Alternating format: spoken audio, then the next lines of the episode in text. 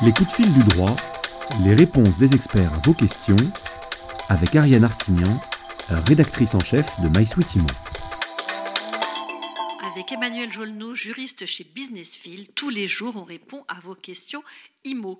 Alors pour poser votre question, c'est très simple, vous nous écrivez à contact at mysweetimo.com. Bonjour Emmanuel. Bonjour Ariane. Aujourd'hui, on prend la question de Christian qui est copropriétaire. Il est copropriétaire à Clamart. Il veut connaître la majorité nécessaire pour voter la désignation d'un nouveau syndic. Alors Emmanuel? Alors le, syndic sera désigné à la majorité des voix de tous les copropriétaires. Donc la majorité, en pratique, on appelle la majorité de l'article 25.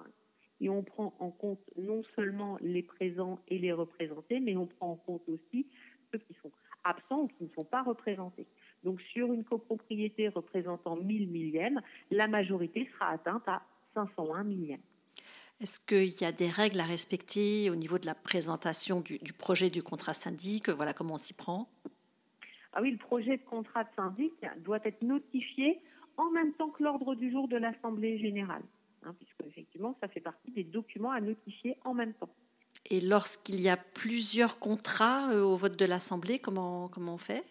De la même façon, ils doivent être préalablement notifiés en même temps que l'ordre du jour afin que chacun des copropriétaires puisse consulter hein, les, contrats de syndic et les, différents projets de contrats de syndic hein, afin de, pouvoir voter euh, euh, en toute connaissance de cause. Donc il faut que tout ça ait été porté en temps et en heure euh, à l'ordre du jour.